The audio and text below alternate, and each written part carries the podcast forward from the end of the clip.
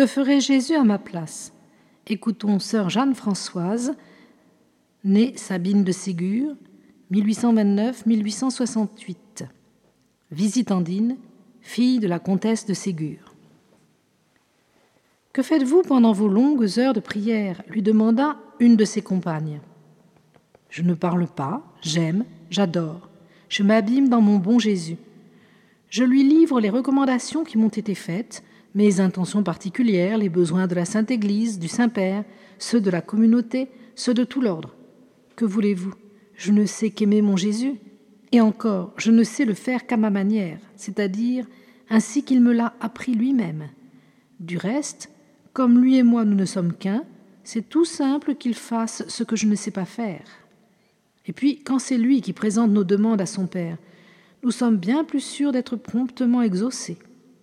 C'est aussi mon Jésus qui est la préparation à mes communions, puis mon action de grâce. Quand je l'ai dans mon cœur, je lui dis Mon bon Sauveur, aimez-vous en moi, glorifiez-vous en moi, priez en moi. En faisant ce qu'il veut, il fait toujours ce que je veux moi-même.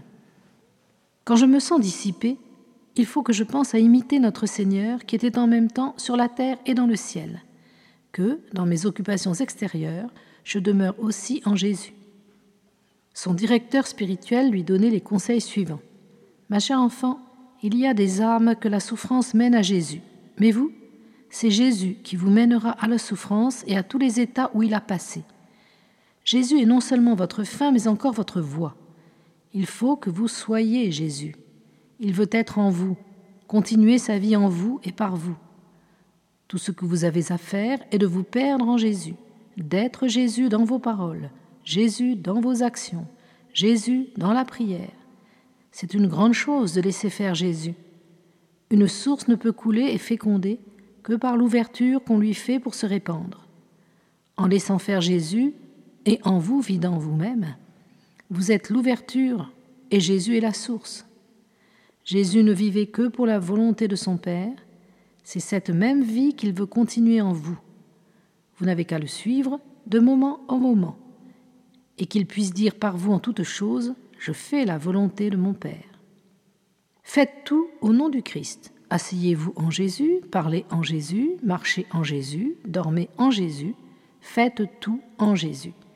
C'est cet esprit de foi qui opère en nous ce que faisait la sainte humanité de Jésus en s'unissant avec le Verbe. C'est ainsi que Jésus disait de lui, Je ne fais rien de moi-même. C'était le Verbe qui vivait dans sa sainte humanité.